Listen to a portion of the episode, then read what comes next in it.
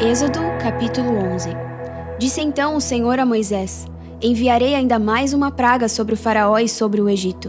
Somente depois desta ele os deixará sair daqui e até os expulsará totalmente. Diga ao povo, tanto aos homens como às mulheres, que peça a seus vizinhos objetos de prata e de ouro. O Senhor tornou os egípcios favoráveis ao povo, e o próprio Moisés era tido em alta estima no Egito pelos conselheiros do Faraó e pelo povo. Disse, pois, Moisés ao Faraó: Assim diz o Senhor por volta da meia-noite passarei por todo o Egito. Todos os primogênitos do Egito morrerão, desde o filho mais velho do faraó, herdeiro do trono, até o filho mais velho da escrava que trabalha no moinho, e também todas as primeiras crias do gado. Haverá grande pranto em todo o Egito, como nunca houve antes nem jamais haverá.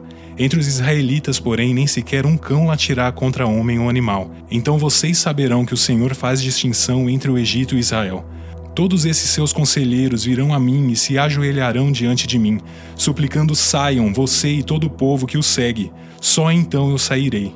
E com grande ira, Moisés saiu da presença do Faraó. O Senhor tinha dito a Moisés: O Faraó não lhes dará ouvidos, a fim de que os meus prodígios se multipliquem no Egito. Moisés e Arão realizaram todos esses prodígios diante do Faraó, mas o Senhor lhe endureceu o coração e ele não quis deixar os israelitas saírem do país.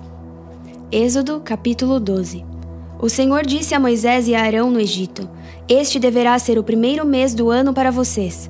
Digam a toda a comunidade de Israel que no décimo dia deste mês, todo homem deverá separar um cordeiro ou um cabrito para sua família, um para cada casa. Se uma família for pequena demais para um animal inteiro, deve dividi-lo com seu vizinho mais próximo, conforme o número de pessoas e conforme o que cada um puder comer. O animal escolhido será macho de um ano, sem defeito, e pode ser cordeiro ou cabrito. Guardem-no até o décimo quarto dia do mês, quando toda a comunidade de Israel irá sacrificá-lo ao pôr do sol. Passem então um pouco do sangue nas laterais e nas vigas superiores das portas das casas, nas quais vocês comerão o animal. Naquela mesma noite comerão a carne assada no fogo com ervas amargas e pão sem fermento. Não comam a carne crua, nem cozida em água, mas assada no fogo, cabeça, pernas e vísceras. Não deixem sobrar nada até pela manhã. Caso isso aconteça, queimem o que restar. Ao comerem, estejam prontos para sair, cinto no lugar, sandálias nos pés e cajado na mão. Comam apressadamente, esta é a Páscoa do Senhor. Naquela mesma noite passarei pelo Egito e matarei todos os primogênitos, tanto dos homens como dos animais, e executarei juízo sobre todos os deuses do Egito. Eu sou o Senhor. O sangue será um sinal para indicar as casas em que vocês estiverem. Quando eu vir o sangue, passarei adiante. A praga de destruição não os atingirá quando eu ferir o Egito. Este dia será um memorial que vocês e todos os seus descendentes celebrarão como festa ao Senhor. Celebrem-no como decreto perpétuo. Durante sete dias comam pão sem fermento. No primeiro dia, tirem de casa o fermento, porque quem comer qualquer coisa fermentada do primeiro ao sétimo dia será eliminado de Israel. Convoquem uma reunião santa no primeiro dia e outra no sétimo. Não façam nenhum trabalho nesses dias, exceto da preparação da comida para todos. É só o que poderão fazer. Celebrem a festa dos pães sem fermento, porque foi nesse mesmo dia que eu tirei os exércitos de vocês do Egito. Celebrem esse dia como decreto perpétuo por todas as suas gerações.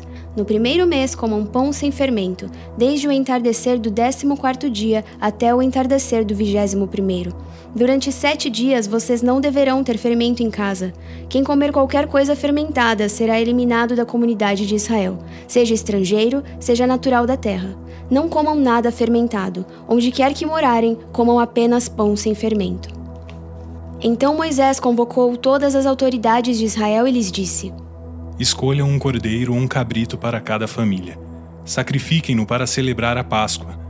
Molhem um feixe de sopo no sangue que estiver na bacia e passem o sangue na viga superior e nas laterais das portas. Nenhum de vocês poderá sair de casa até o amanhecer. Quando o Senhor passar pela terra para matar os egípcios, verá o sangue na viga superior e nas laterais da porta e passará sobre aquela porta, e não permitirá que o destruidor entre na casa de vocês para matá-los. Obedeçam a essas instruções como decreto perpétuo para vocês e para os seus descendentes.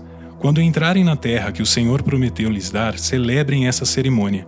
Quando seus filhos lhes perguntarem o que significa essa cerimônia, respondam-lhes: É o sacrifício da Páscoa ao Senhor, que passou sobre as casas dos israelitas no Egito e poupou nossas casas quando matou os egípcios.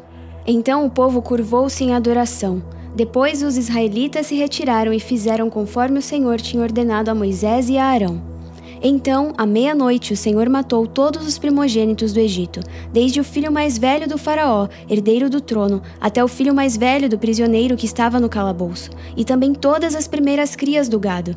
No meio da noite, o Faraó, todos os seus conselheiros e todos os egípcios se levantaram, e houve grande pranto no Egito, pois não havia casa que não tivesse um morto.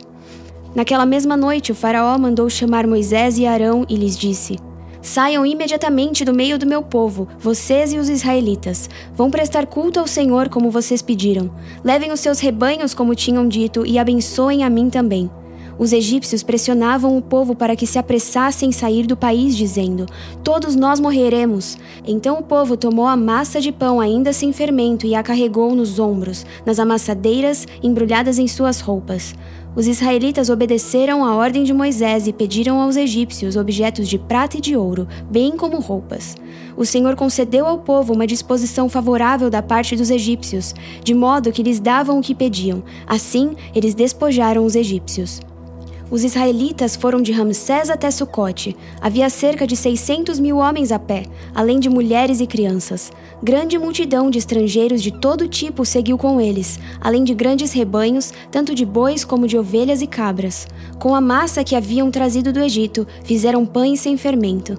A massa não tinha fermentado, pois eles foram expulsos do Egito e não tiveram tempo de preparar comida. Ora, o período que os israelitas viveram no Egito foi de 430 anos. No dia em que se completaram os 430 anos, todos os exércitos do Senhor saíram do Egito. Assim como o Senhor passou em vigília aquela noite para tirar do Egito os israelitas, estes também devem passar em vigília essa mesma noite, para honrar o Senhor por todas as suas gerações. Disse o Senhor a Moisés e a Arão: Estas são as leis da Páscoa. Nenhum estrangeiro poderá comê-la. O escravo comprado poderá comer da Páscoa depois de circuncidado, mas o residente temporário e o trabalhador contratado dela não comerão. Vocês a comerão numa só casa. Não levem nenhum pedaço de carne para fora da casa, nem quebrem nenhum dos ossos. Toda a comunidade de Israel terá que celebrar a Páscoa. Qualquer estrangeiro residente entre vocês que quiser celebrar a Páscoa do Senhor terá que circuncidar todos os do sexo masculino da sua família. Então poderá participar como natural da terra. Nenhum incircunciso poderá participar. A mesma lei se aplicará ao natural da terra e ao estrangeiro residente. Todos os israelitas fizeram como o Senhor tinha ordenado a Moisés e a Arão. No mesmo dia, o Senhor tirou os israelitas do Egito, organizados segundo as suas divisões. Provérbios capítulo 4 Ouçam, meus filhos, a instrução de um pai. Estejam atentos e obterão discernimento. O ensino que lhes ofereço é bom, por isso não abandonem a minha instrução. Quando eu era um menino, ainda pequeno em companhia de meu pai, um filho muito especial para minha mãe, ele me ensinava e me dizia: Apegue-se às minhas palavras de todo o coração, obedeça os meus mandamentos, e você terá vida. Procure obter sabedoria e entendimento. Não se esqueça das minhas palavras, nem delas se afaste. Não abandone a sabedoria, e ela o protegerá. Ame-a, e ela cuidará de você. O conselho da sabedoria é: procure obter sabedoria. Use tudo o que você possui para adquirir entendimento. Dedique autoestima à sabedoria, e ela o exaltará. Abrace-a, e ela o honrará ela porá um belo diadema sobre a sua cabeça e lhe dará um presente como uma coroa de esplendor. Ouça, meu filho, e aceite o que digo, e você terá vida longa. Eu o conduzi pelo caminho da sabedoria e o encaminhei por veredas retas. Assim, quando você por ela seguir, não encontrará obstáculos. Quando correr, não tropeçará. Apegue-se à instrução, não a abandone, guarde-a bem, pois dela depende a sua vida. Não siga pela vereda dos ímpios, nem ande no caminho dos maus. Evite-o, não passe por ele. Afaste-se e não se detenha, porque eles não conseguem dormir enquanto não fazem o mal, perdem o sono se não causarem a ruína de alguém. Pois eles se alimentam de maldade e se embriagam de violência. A vereda do justo é como a luz da alvorada, que brilha cada vez mais até a plena claridade do dia Mas o caminho dos ímpios é como densas trevas, nem sequer sabem em que tropeçam. Meu filho, escute o que eu lhe digo. Preste atenção às minhas palavras. Nunca as perca de vista. Guarde-as no fundo do coração, pois são vida para quem as encontra e saúde para todo o seu ser. Acima de tudo, guarde o seu coração, pois dele depende toda a sua vida. Afaste da sua boca as palavras perversas. Fique longe dos seus lábios a maldade. Olhe sempre para frente, mantenha o olhar fixo no que está diante de você. Veja bem por onde anda, e os seus passos serão seguros. Não se desvie, nem para a direita, nem para a esquerda. Afaste os seus pés da maldade. Hebreus, capítulo 10, versículo 19. Portanto, irmãos, temos plena confiança para entrar no Santo dos Santos pelo sangue de Jesus, por um novo e vivo caminho que ele nos abriu por meio do véu, isto é, do seu corpo. Temos, pois, um grande sacerdote sobre a casa de Deus. Sendo assim, aproximemo-nos de Deus com um coração sincero e com plena convicção de fé, tendo os corações aspergidos para nos purificar de uma consciência culpada e tendo os nossos corpos lavados com água pura. Apeguemo-nos com firmeza à esperança que professamos, pois aquele que prometeu é fiel. E consideremos uns aos outros, para nos incentivarmos ao amor e às boas obras. Não deixemos de reunir-nos como igreja, segundo o costume de alguns, mas procuremos encorajar-nos uns aos outros, ainda mais quando vocês veem que se aproxima o dia. Se continuarmos a pecar deliberadamente depois que recebemos o conhecimento da verdade, já não resta sacrifício pelos pecados, mas tão somente uma terrível expectativa de juízo e de fogo intenso que consumirá os inimigos de Deus. Quem rejeitava a lei de Moisés morria sem misericórdia pelo depoimento de duas ou três testemunhas. Quão mais severo castigo, julgam vocês, merece aquele que pisou aos pés o Filho de Deus, profanou o sangue da aliança pelo qual ele foi santificado e insultou o Espírito da graça? Pois conhecemos aquele que disse: A mim pertence a vingança, eu retribuirei. E outra vez, o Senhor julgará o seu povo. Terrível coisa é cair nas mãos do Deus vivo.